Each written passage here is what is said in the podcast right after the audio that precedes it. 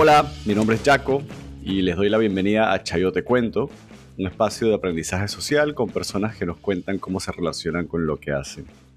Estamos en diciembre, se acerca el fin de año y de la misma forma se acercan fechas que pueden ser felices, complicadas o tristes para algunas personas, pero que tradicionalmente giran alrededor de estar en compañía de la familia, de estar en compañía de las amistades eh, y, en donde cobra importancia el sentimiento de comunidad, que frecuentemente queda de lado por las presiones del día a día, por el trabajo, por la falta de tiempo y por muchas otras razones. Quería enfocarme un poco en este tema para estas fechas, porque a todas las personas nos afecta de una manera u otra, ya sea que celebren o no, porque al fin y al cabo son momentos en la sociedad en el cual muchas cosas se mueven y que si bien mucho de esto está ligado al tema de consumir, una gran parte, una gran parte tiene que ver más con eso mismo de, compartir con nuestra comunidad, de, quizás desconectarnos un poco del, estrés eh, del día a día, de reflexión y muchos otros sentimientos que podrían estar ahí, incluyendo los sentimientos negativos tristes que son igual de válidos. Para esto invité a una buena amiga, Jennifer Mejía Seller.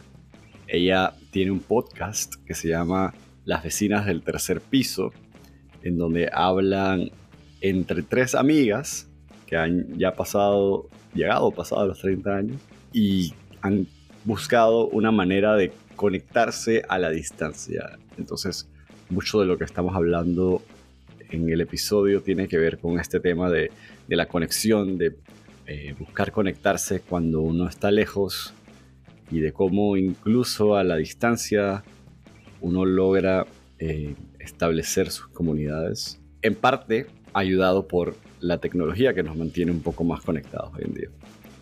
Así que vamos con Jenny.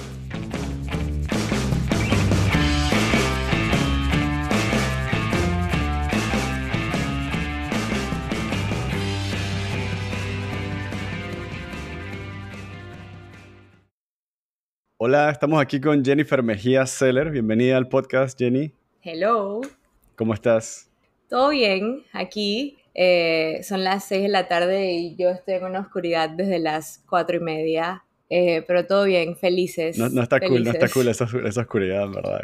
Para nada, man. Y el frío está, está intensificándose. Pero estoy feliz porque voy a Panamá en menos de un mes. Así que estoy emocionada. Oye, Jenny, eh, cuéntame un poquito a la gente que está escuchando eh, quién eres.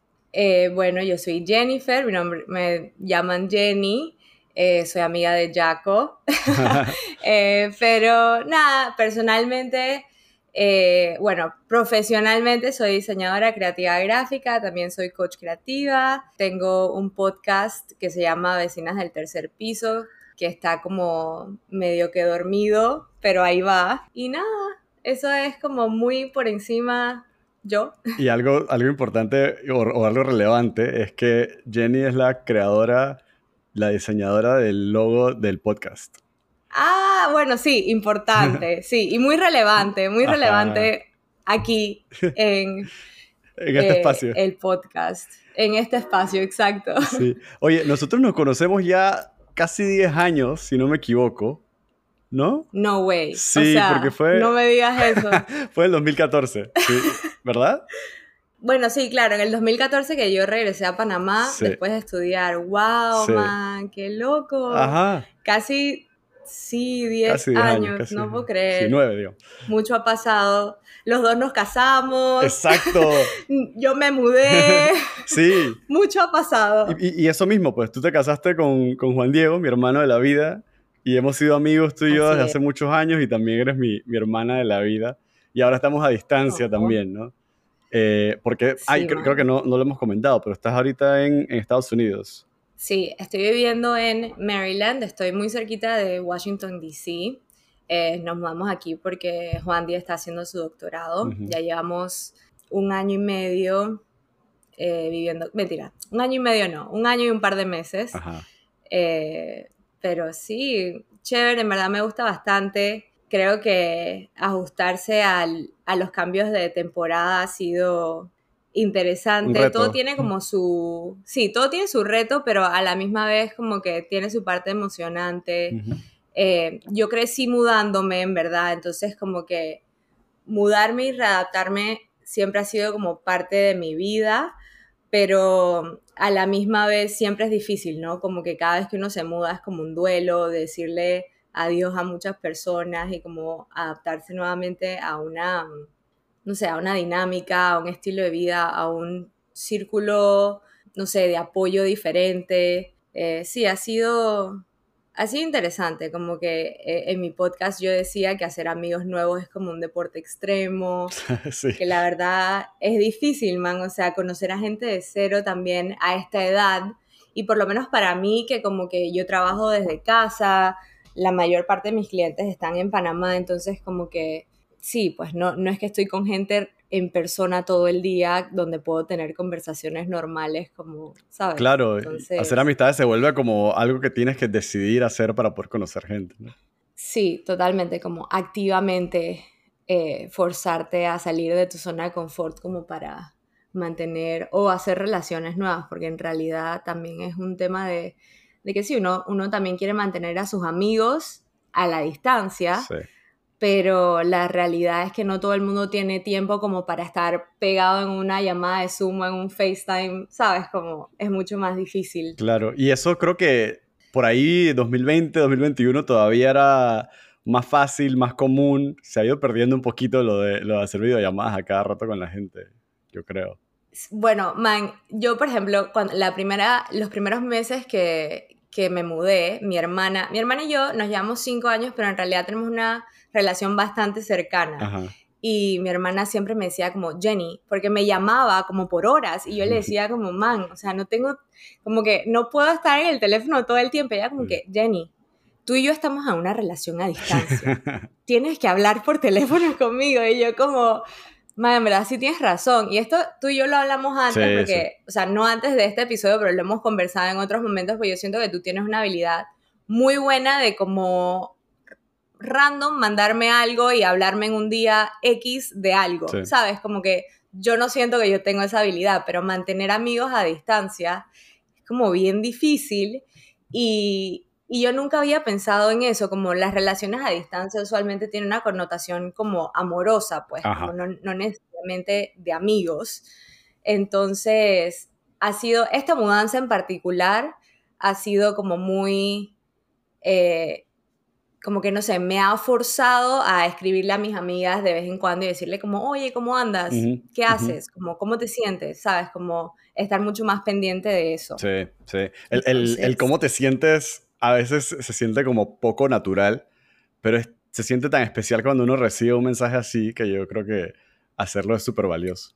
Sí, man, en verdad. Y es como, es que yo siento que también después de la pandemia, como que el tema digital de escribirle a la gente y, hablar por videollamada como que cambió. O sea, siento que ya la gente no se siente, o por lo menos a mí me pasa, yo sé que mucha gente no le gusta hablar por teléfono, pero... Mm yo no sé, yo siento que tiene una connotación diferente a textear. Hay muchas cosas que a veces como se pierden por text. Y, y también, tal vez es porque yo trabajo mucho en mi casa y, duro mucho tiempo sola, que a mí me parece, por ejemplo, hay veces que yo llamo a mi hermana y la tengo en la camarita como en mi computadora mientras trabajo, simplemente para tenerla ahí, tener compañía, ¿sabes? Como que ni siquiera es una cuestión de como que estamos hablando de algo con sustancia. Como no, solo quiero compañía. Entonces es como, sí, ha, cambiado mucho la manera en que yo veo como ese tipo de acompañamiento, seguramente. Sí, sí, sí. No, y es que y eso, eso entra súper bien con todo lo que vamos a hablar hoy, porque yo creo que algo que define todo esto es la palabra comunidad, ¿no? Porque, a ver, tenemos, estamos en la época de fiestas de fin de año, sí, que tradicionalmente son momentos para estar con familia o para estar con amistades, con personas que, a las que queremos, pues. Y generalmente en compañía y en comunidad, pero eso se extiende más allá de las fiestas de fin de año, ¿no? Es, es como tú dijiste, el, el, hecho de mudarse a otro país a, o a otra ciudad, lo que sea, porque hay distintos casos, implica intentar, por lo menos, crear nuevas comunidades, como que somos, somos seres sociales que, que necesitamos poder sentir que pertenecemos a alguna comunidad, ¿no? Total, y, y no solo, o sea, como que para mí el tema de las fiestas de fin de año tengo como una relación de, no, no voy a decir odio porque es una, es una palabra muy fuerte, pero es como la frase más obvia que se me viene a la cabeza, es como amor y odio, porque es como un tema de como que el concepto de las fiestas me encanta, amo, o sea, me encanta estar en familia, me encanta poder compartir con amigos, compartir alegría, como felicidad, celebrar eso, pero a la misma vez como que uno no quiere quedar mal con la gente que uno quiere, ¿sabes? Entonces como que no es solo mudarse, eso es también estar con una pareja donde ambos tenemos diferentes sets de comunidades y familia y hay que cumplir y como que uno no quiere quedar mal, pero también es como que, no sé, man, son, son tantas cosas que a mí en lo personal me estresan mucho porque yo soy muy people pleaser, como, o sea, quiero quedar bien con todo, ¿sabes? Y hay veces que termino como yo estresada y tengo que decir como que, espera, aguanta, ¿qué quiero yo? O cuáles son los límites que voy a poner, o cómo todos podemos salir contentos de la situación y no nada más como dar y dar. Eh, pero sí, definitivamente que las fiestas de fin de año son, son especiales por muchos motivos. Sí, y es que eso que dijiste de de que quieres quedar bien con todo el mundo, el problema con eso es que quedas bien con todo el mundo, pero quedas mal contigo mismo, pues. Exacto, sí. Ese es el objetivo, no quedar, no quedar atropellado en el intento. Sí, a mí me pasa mucho eso. Y yo creo que sería cool si hablamos un poco de, de, la relación que tenemos con estas fiestas de fin de año. Llámese Navidad, llámese Kwanzaa, llámese Hanukkah, Año Nuevo, lo que sea, generalmente es este momento al final de cada año en donde ah, tenemos algunos tipos de, celebraciones religiosas, laicas, lo que sea, que generalmente son en familia o, con los seres queridos, como dije, ¿no?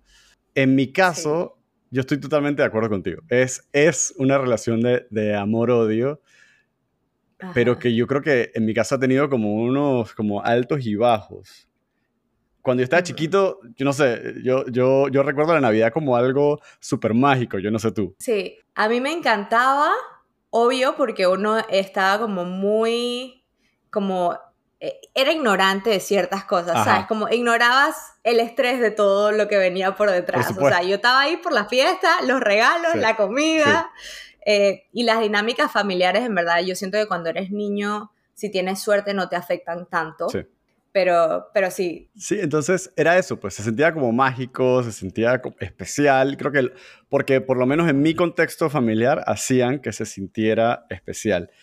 Luego yo pasé por una transición porque mi papá murió cuando yo tenía casi nueve años, entonces, tú sabes, cuando uno tiene una pérdida grande en una familia, luego esas fiestas tienen como otro sabor, ¿no? Es como, como que se siente la ausencia. cambian de connotación. Sí, total, se siente esa ausencia de, de, de la persona entonces, por muchos años yo me acuerdo que, y, cero por culpa de mi familia, pero por muchos años yo decía como, ah, a mí no me gusta la Navidad, eh, en mi caso se celebraba la Navidad, o no me gustan las fiestas de fin de año, es como, como cualquier cosa.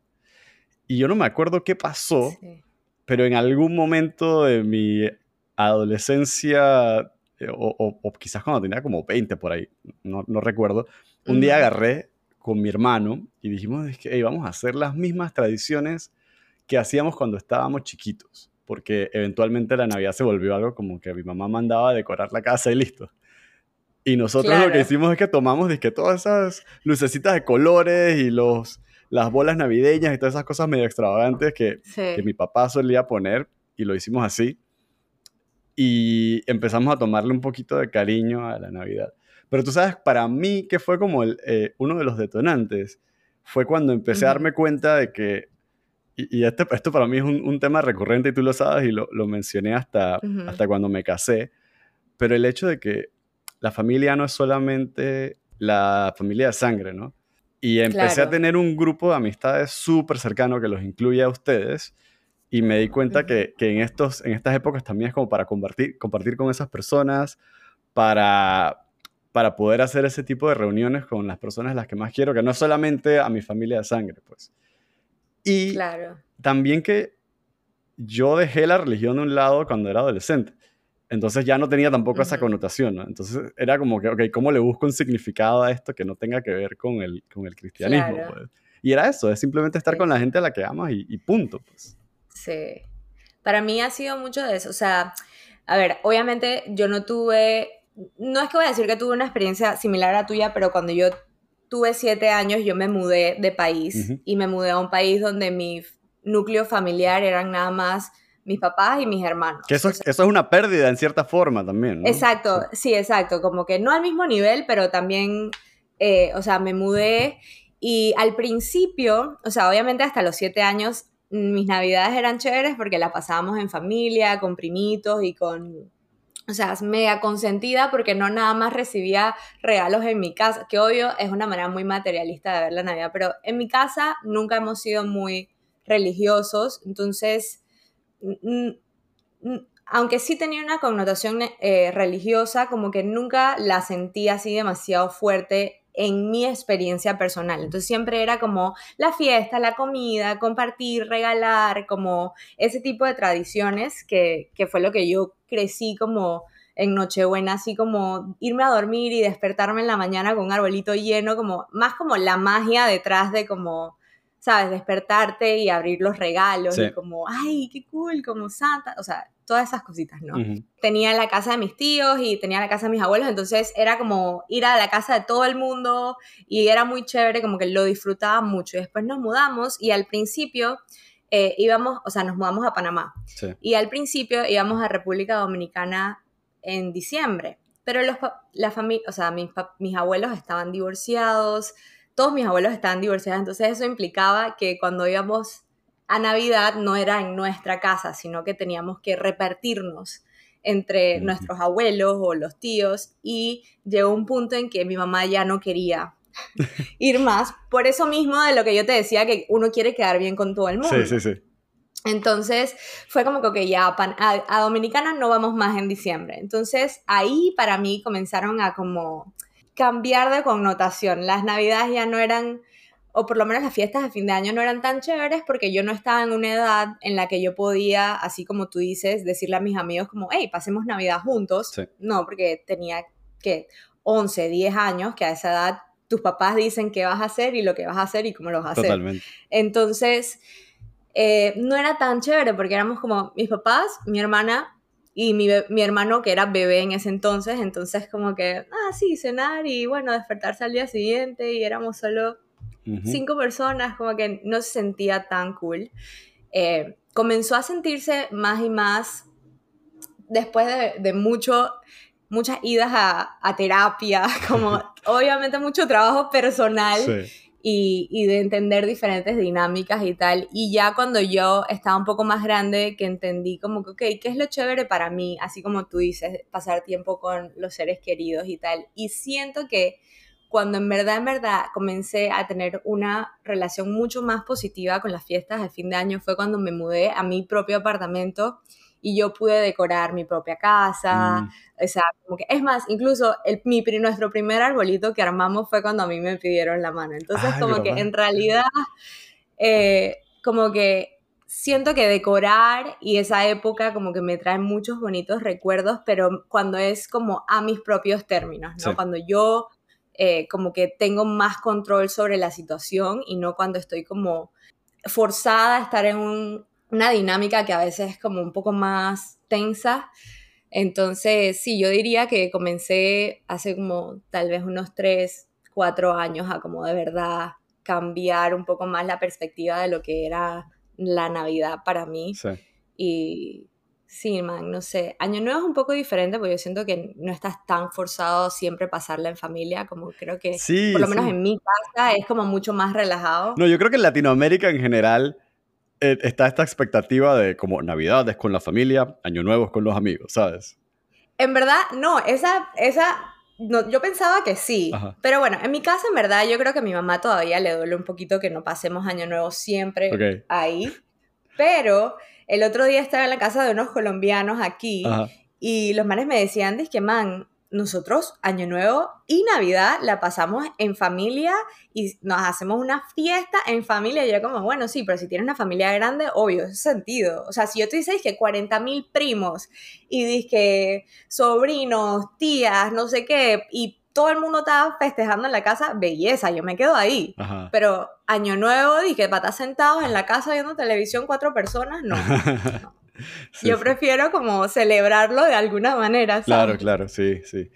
Pero de lo que dices, yo creo que también hay muchas, muchas expectativas, tanto sociales como familiares, para, para esas épocas de fin de año. Por, por mi lado, honestamente, yo súper feliz. Mi mamá no es una persona que, que, pone esas presiones sobre mí. Y a mí me encanta pasar Navidad con ella cuando puedo. Hay, hay ocasiones en las que no he pasado Navidad con ella, pero pero todo bien. Pero yo creo que sí se sentía de cierta forma como el, hecho de que hay que celebrar Navidad. Y yo recuerdo que había momentos en donde uno no tenía ganas de celebrar, tipo, eh, no sé, cuando murió mi abuelo, ese tipo de cosas. Pero de todas maneras se sentía esa obligación de que, bueno, vamos a reunirnos todos a celebrar porque es Navidad. Claro.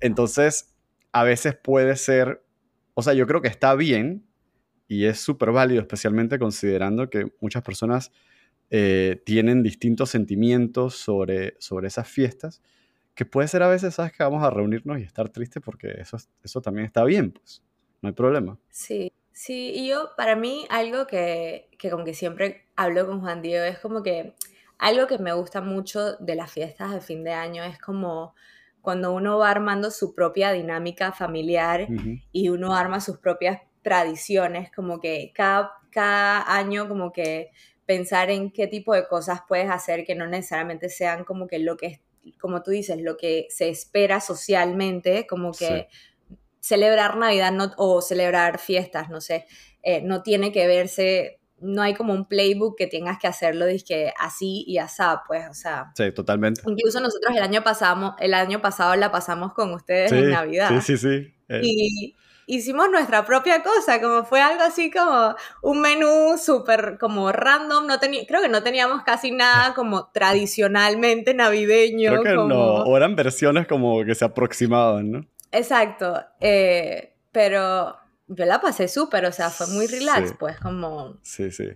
Eh, y era la primera Navidad que tú y Juan Diego pasaban eh, después de haberse mudado, ¿no? Exacto, fue la primera y no, no regresamos a Panamá. Ajá. Entonces, no fue la primera que pasamos solamente nosotros dos porque, porque las navidades, unas navidades en COVID que como que nos, nos dio COVID y, y, fue como no, no, pasamos con nuestra familia.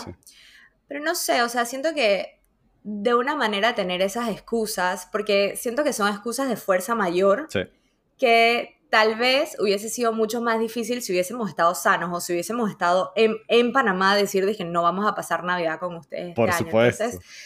exacto, entonces tener como que esas excusas así como, ¿sabes qué? Esa Navidad que estábamos en COVID, eh, que no pasamos con familia, fue uno de los recuerdos más lindos que tengo porque estábamos los dos regados en el sofá, creo que comimos pasta, no sé, y vimos anime, o sea que yo ni siquiera soy como que así full fan del anime, pero estábamos como relax viendo, creo que estamos viendo Attack on Titan, no sé. Pero son como que, o sea, eso no lo haces normalmente, ¿sabes? Sí, sí. Y fue como, fue una Navidad súper relax, fue chévere ver los fuegos artificiales en la casa, trancados, como... Claro. Muy cool. Claro. Y es algo que tú y yo hemos hablado también, ¿no? De esto de cómo o sea, ustedes dos ahora son un, núcleo familiar, o sea, es como tienen, pueden hacer sus propias decisiones, sus propias tradiciones, sus propios momentos. Sí, sí. Y yo siento, o sea, yo siento que mi, nuestras familias lo entienden, porque esa es la cosa, como así como mm. tú decías, que tienes la suerte de que tu mamá no te, no, te pone ese tipo de presión. Yo sé que hay gente que,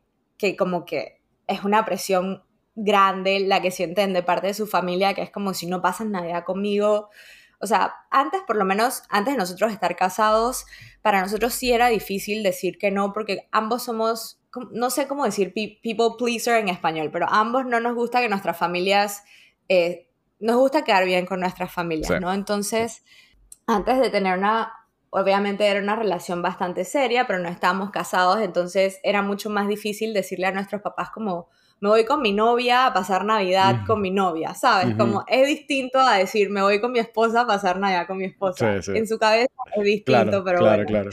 Eh, entonces, como que ahora siento que por lo menos mi mamá lo entiende full más, como si yo le digo, mira, esta Navidad la voy a pasar con la mamá de Juan o lo que sea, ella como, ok, pero por ejemplo, este año en particular que vamos a estar en Panamá para las fiestas, creo, hicimos el intento de como que, ok, tal vez celebremos todos juntos, así como que, porque el año pasado no fuimos. Creo que es diferente cuando como te vas del país y vuelves y estás como ahí tratando de cumplir con ambas para que no sientan que no es que fuiste por una y no fuiste por la otra, ¿sabes? Entonces, como, no sé, ese es mi, mi estrés con, con las fiestas, ¿verdad? Yo creo que mi mamá, por también haberse mudado, lo entiende un poco más y no me pone tanta presión. Claro. Pero también siento que hay que saber manejarlos, no sé. No, total. Y yo estoy en una situación similar en que Goli, mi esposa y yo hemos pasado tiempo, nosotros hemos pasado Navidad juntos, solos, eh, ese año de, pandemia. Luego la pasamos, no recuerdo si la pasamos, creo que con mi mamá. Eh, el año pasado la pasamos con ustedes y este año la vamos a pasar toda la familia junta. Me refiero al lado de, eh, de, su lado y mi lado, o sea, mi mamá, su mamá, su hermana, mi hermano. claro. Pero también están estas tradiciones como que, que no necesariamente son permanentes y que, y que no lo son, y, y, de hecho lo hemos discutido, de como de, de, estas, de estos viajes familiares a finales de año, ¿no? Que está muy cool, está muy bueno y todo, pero también eh, se van creando como estas expectativas familiares de como, ah, bueno, viene el viaje de fin de año. Y chuzo, eso rompe el bolsillo, primero que todo. y segundo. Claro, y más en esa época, porque siento que fin de año es como. Mm, hay que sacar billetes. Exacto. Y no, y la expectativa de, hay una cena bonita y todo lo demás. Pero fuera de eso también, que creo que está cool sí tener nuestros propios espacios para nuestras propias cosas a fin de año de vez en cuando. Pero bueno, creo que de momento tenemos eh, un buen balance. Pero de todas maneras, yo creo que es bueno resaltar que, a ver, hemos tenido buenas experiencias, pero hay personas que no tienen una buena relación con, con las fiestas de fin de año para nada, pues, o sea, les causa estrés, angustia o les causa como, como tristeza. Y ahí es donde entra, creo que es la experiencia que tú tienes viviendo lejos de tu familia. Tienes, tienes como la, la oportunidad y el privilegio de poder visitarlos, pero hay gente que, ponte, no sé, personas que le ha tocado migrar o personas que, que, o sea, por necesidad me refiero. O personas que no por necesidad, pero que se han ido, pero no siempre tienen la oportunidad de, de ver a sus familias. Esa fiesta de fin de año sí puede ser como un momento súper duro súper triste, súper... Total. ¿Sabes? Totalmente, sí. Es más, o sea, de niña, cuando ya no íbamos a Dominicana eh, para pasar Navidad, yo sé que a mi mamá le, le dificultaba mucho pasar fiestas lejos de, de su familia. Incluso a mí, eh, estando a distancia, a veces siento, o sea, puedo estar muy feliz y todo, pero a veces siento mucha nostalgia, extraño a mi familia. Eh, extraño a mi mamá, a mis hermanos. Claro. Em, y, el año pasado, incluso estando con ustedes, estaba muy feliz porque estábamos con nuestra familia escogida, que ustedes también forman parte de nuestra familia escogida, pero obvio, hay, hay dinámicas, hay cosas que, por ejemplo, mis papás estaban en la playa, como me hubiese encantado estar ahí con ellos. Y es como, hay matices, pues uno puede estar feliz, uno puede estar triste a la vez, claro. Eh, o nostálgico sobre situaciones que uno no puede estar presente, pero yo creo que, o sea, yo he tratado eh, de cambiar la perspectiva en muchas cosas, entender que, que si uno no está ahí, ok, uno no está ahí, pero hay muchas otras cosas también pasando que son positivas. Em, y por ejemplo, yo no, nuestro plan no es volver a Panamá cada, cada Navidad o cada fin de año. Entonces hay que porque como dices también, es un presupuesto ir para allá todos los años para esa fecha y también uno viaja para otras fechas eh, y también sacar tiempo para, como tú dices, viajes personales de uno que uno quiere hacer, ¿sabes? Entonces, como, y más que cuando uno vive lejos de, su hogar o de su país, eh, claro, parte de tu presupuesto tiene que ir a, designado a visitar de vuelta o, ir a visitar familia porque como que, ok, o sea, a mí también me hace falta, ¿sabes? No lo hago nada más por cumplir con ellos. O sea, estoy muy contenta de que voy ahora porque, no sé, tengo mucho tiempo que no pasamos como largos periodos en Panamá, ver amigos. Eh, no sé, siento que nutre el alma, pero como dices, tengo el privilegio de hacerlo. Eh, no todo el mundo lo puede hacer. Y, y sí, siento que hoy en día el hecho de que hemos movido a un mundo digital creo que facilita muchas de esas cosas. Sí, sí, totalmente. Y, esa es otra, ¿no? Tú mencionaste al principio el hecho de, cómo uno se comunica eh, con las amistades y las llamadas y todo eso. Es, es raro porque es, es tanto mucho más fácil hoy en día mantenerse en contacto, pero también es muy fácil tener como este tipo de contacto superficial de, ah, mira, no sé, ves en redes sociales que una persona estaba en, otro país y le das un corazoncito o le pones un comentario y ya. Lo de, lo de realmente conectarse o lo que tú mencionabas, ¿no? De mandar un mensaje de, hey, ¿cómo estás? Es, es como, es una acción que toma un poco más de energía y que es un poco menos común y que tenemos la capacidad de hacerlo y tenemos ahora la, facilidad también de hacerlo, pero que no necesariamente siempre se da, pues es, como, es como extraño, ¿no? Como que estamos conectados, pero no siempre estamos conectados. Sí, eh, siento que es como, tienes que como activamente tener la intención de hacerlo. Claro. Y yo en verdad, yo no sé cómo tú lo haces, porque yo la vez pasada te pregunté como, ma, en verdad, ¿cómo lo haces? Porque Jaco, si no saben, eh, él va es muy bueno como manteniendo amistades. O sea, a mí me sorprende en verdad, Jaco. Yo de verdad no entiendo cómo lo hace, pero a mí me cuesta mucho y eso que yo me mudé varias veces y he vivido en países donde yo como que en verdad no tengo amigos cercanos de donde tuve esa experiencia, mm. porque no fui activamente, o sea, no fui proactiva de mantener esas relaciones.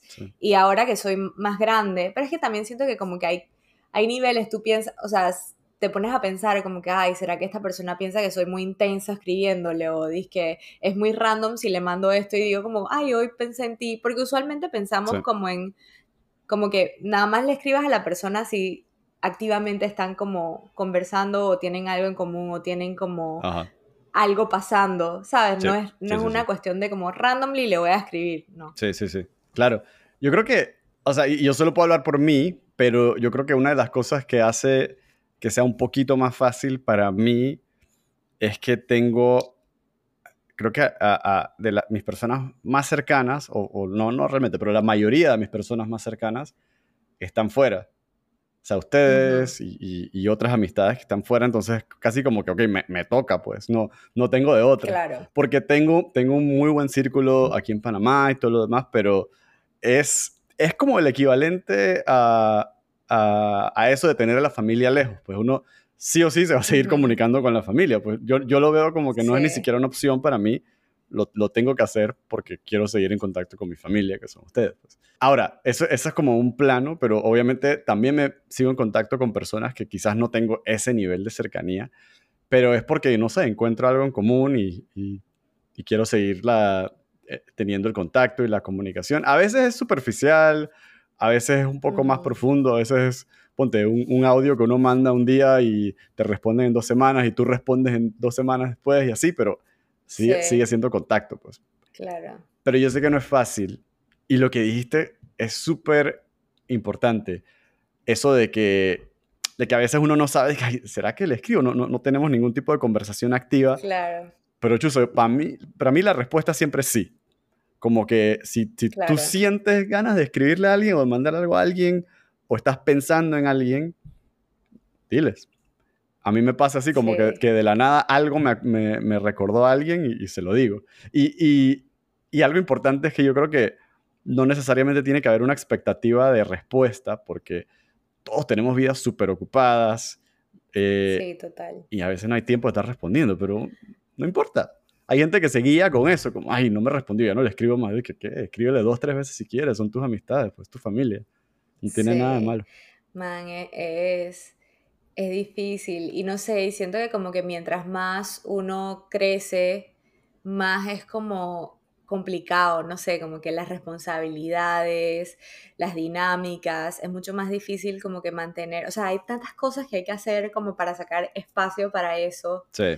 Eh, que obviamente es importante, debe ser importante. Y en parte como que, por ejemplo, o sea, mis mejores, mejores amigas de la universidad, nosotras como que éramos, yo creo que las tres somos muy malas eh, como activamente como manteniéndonos en el loop de cada una, que nosotras decidimos como que, man, reúna, y esto fue creo que después de pandemia fue como que, porque todo el mundo se estaba como reuniendo, ay, hagamos dije un date night por Zoom o lo que sea, y con vinito y tal, y nos dimos cuenta que en verdad hablábamos conversar la una con la otra y dijimos, ¿por qué no hacemos un podcast? Y fue como, así fue que nació nuestro podcast, que ahora mismo está dormido, pero fue como... Vecinas, perdón, vecinas del tercer piso, por si acaso, creo que no hemos Sí, vecinas del tercer piso.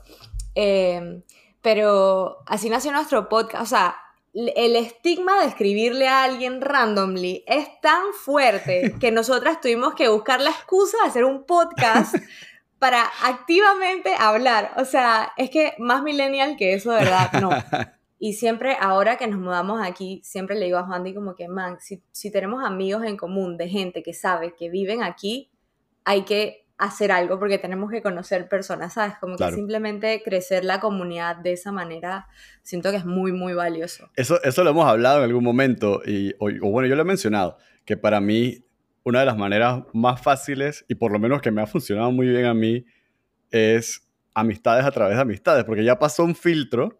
Entonces tú sabes que, por, que, por lo menos... Sí, o sea, un amigo de, de, Juan Diego, un amigo tuyo no va a ser un facho ahí, ¿sabes? Como que por lo menos sé que, que va a ser una persona decente que vale la pena conocer, ¿sabes? Man, qué risa. El otro día estábamos con, unas, con, con una pareja como brasileña y nos, yo no los, con, o sea, los conocí ese día. Y la man como que ellos estaban hablando, Juan les estaba explicando un poco como las protestas en Panamá, lo que está pasando ahorita y no sé qué. Y, y la, la, chica dice como que, ay, sí, casualmente sé de esto porque tengo dos amigos panameños. Y yo le digo, wow, qué cool, deberíamos conocerlos. estamos buscando más panameños para conocer. Y la man, o sea, la acabamos de conocer. Y la man me dice, mmm, no sé si te vayan a caer muy bien, en verdad, no te los recomiendo. Y yo como, wow. o sea, entonces como que es como ese filtro que tú dices como, la man ni siquiera me conoce, pero entendió como nuestro vibe y me dijo como, en verdad creo que no. y yo como, bueno, gracias. Gracias por no hacerme pasar un mal rato. Entonces como que no es necesariamente lo mismo, pero por ahí va la cosa. Sí, no, total. Dije, no, mira, que son libertarios que trabajan en un banco. Dije, ok, ya. Básicamente eso fue, pero eran abogados. Pues, por supuesto. Entonces, exacto, entonces la man dije, mm, no creo. no, qué Pero fue muy gracioso. Algo, algo que hace que, que estas cosas sean tan necesarias yo creo que vivimos en, en, entornos que no necesariamente dan tiempo para poder ir tejiendo esos lazos cómodamente, ¿sabes? Como para que tú te puedas acercar a personas y para formar parte de una comunidad, porque como que lo que reina es la productividad del trabajo y, y esto de compartir queda, queda relegado a un segundo plano. Es que tengo tiempo libre y no estoy cansado, cansada y es que, ¿sabes? Como todas estas otras cosas, y que tiempo de familia, tiempo de pareja, eh, comer, ejercitar, etcétera, etcétera. Bueno, entonces ese pequeño 1% de tiempo que me queda es ese tiempo de, crear comunidad, que es súper complicado, porque ese balance entre, entre todas esas otras aristas de tu vida, entre el trabajo, etcétera, no es fácil, es súper complicado. Total, yo he tratado mucho eh, y siento que ahora más que nada, ahora que soy freelancer y que manejo mi propio tiempo y trabajo mis propios clientes, he tratado mucho de trabajar en el, como en la idea que tengo de ser productivo, porque me cuesta mucho, o sea, salir de un estudio, de una agencia donde trabajas de 8 a 5, de 8 a 6, y sientes que tienes que ser productivo en esa exacta misma cantidad de tiempo, eh, y, lo que y, y, más si eres emprendedor o lo que sea, y, traba, y como que el tiempo libre, o ni siquiera el tiempo libre, si estoy designando de 8 a 5 tiempo a amistades, ya me siento como un fracaso. Es como, pero man, igual pasar tiempo recreativo con familia o amistades es igual de productivo, pero es como las, el significado que le damos a eso. Claro. Y yo siento que, es más, incluso ahora que voy a Panamá, me estaba estresando mucho por ese mismo tema porque yo sé que ahora que voy tengo que designar mucho tiempo a pasar tiempo en familia y con amigos porque no estoy en Panamá todo el año. Entonces estaba como, man, tengo que asegurarme de que termine todo antes de irme porque no voy a tener tiempo, no voy a ser productiva. Es como, man, sí vas a ser productiva, pero de otras maneras, no te estreses. Sí. Entonces como, es full eso, es full como cambiar la idea que tenemos de, de eso. Y, y, pasar tiempo con amigos y, familia siempre es importante para el alma. totalmente, no, totalmente. Es que sin eso, ¿qué queda? Pues como que solo es, Total. solo es trabajo. Y, y lo que dices de la productividad me gusta mucho porque incluso en estas fiestas de fin de año que hablábamos, a veces el, el enfoque se vuelve súper como, como de, de, de, tratar, por lo menos, de comercializar las fiestas, de que sea full así como de consumo, de ofertas de fin de año, etc. Y yo no sé, en verdad me, me, interesa saber cuál es tu enfoque, pero de mi lado, Ajá yo doy regalos cuando yo siento, dije, mira, esto me, me inspiró para esta persona y se lo quiero dar. Y de la misma forma yo, yo lo siento hacia mí, por cierto. Si a mí no me dan regalos, a mí me da totalmente igual.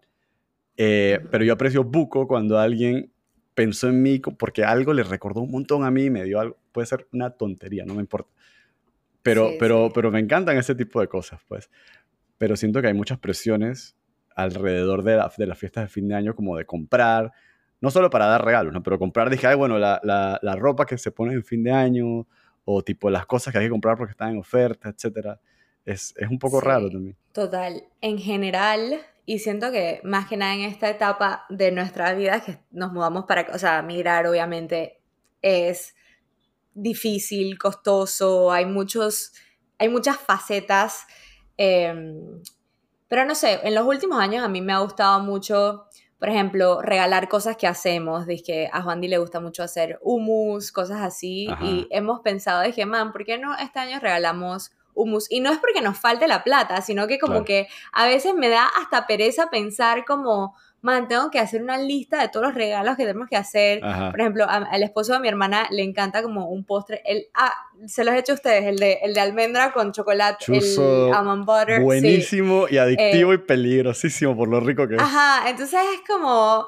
Man, para eso les regalo algo que van a disfrutar, que siento que es igual de valioso. Ojo, a mí sí me gusta comprar regalos para la gente porque no sé, yo soy muy detallista y me gusta pensar en esa persona, así como tú dices, eh, pero obviamente sí siento la presión como que es Navidad, hay que regalar. Claro, es que existe la, presión, totalmente. Sí, sí, sí la siento y me gusta, pero me gusta regalar, a mí me gusta mucho regalar, pero no me molestaría, por ejemplo, hacer algo y regalarlo de la misma manera que compraría algo y lo regalaría, o sea, como no me molestaría si alguien me regala dizque, una pintura que hicieron o dizque, un collage o de la misma manera yo hacerlo, pero sí siento que hay veces que la gente espera, por ejemplo, como que regalé un collage y que piensen que no es suficiente o es como, ah, me regalaste una manualidad, ¿qué es esto? ¿Sabes? Como... Siento que es como un miedito, pero en verdad no me importa tanto, como que siento que a la gente que se lo daría sé que lo disfrutaría, ¿sabes? Claro, porque el punto al final, al fin y al cabo no es necesariamente como consumir, sino compartir, pues. Y dar algo forma parte de compartir. totalmente, totalmente. Siento que tiene el mismo tipo de valor eh, hacer algo hacer algo y regalarlo que comprar algo de cero y regalarlo. Y para mí, en lo, en lo muy personal, eh, no me importa si el regalo te costó 5 dólares o te costó 500 dólares. Como si está igual de cool como y es especial y lo pensaste para regalármelo a mí, como que siento que eso es lo bonito, como compartiste algo conmigo que... Y, yo siento que yo crecí muy así, o sea, en mi, como que los regalos que nos hacían no eran necesariamente, dije, ah, lo más extravagante del mundo, pero era como chévere, dije, abrir regalos de cosas que querías y... Claro no sé, fue, fue muy cool eso. Oye, eh, y para terminar la pregunta que le hago a todo el mundo, ¿qué piensas del chayote? Me gusta el chayote cuento que te diseñé. Ajá. me encanta. Eh, pero en verdad el chayote siento que me da totalmente igual. O sea, si me lo tengo que comer, me lo como, pero no lo voy a comprar. Ok. O sea, si está en la mesa, me lo voy a comer. Pero si está en el súper y lo tengo que comprar, no lo voy a comprar. Creo que eres la primera persona que da una posición neutral, que me parece cool. ¿En serio? Sí. Mucha gente dice que no, lo, no me gusta. Ha sido polarizante, ha sido que o lo detesto, es una porquería, o me encanta. Así que me, me alegra que eres la primera persona que dice me da igual. Me da igual. Sí, definitivamente no me encanta, pero tampoco lo odio. Bien, perfecto. sí. Bueno, Jenny, eh, muchas gracias y nos vemos pronto, en verdad. A ti. Nos vemos súper pronto. Eh, te debo una porque la última vez que fui no te vi. Así que te voy a ver muchas veces esta, esta vez que vaya. Dale, yo estoy para todas. Dale. Dale, chao. Chao. Gracias por escuchar. Nos pueden seguir en Instagram en arroba chayotecuento. Hasta la próxima.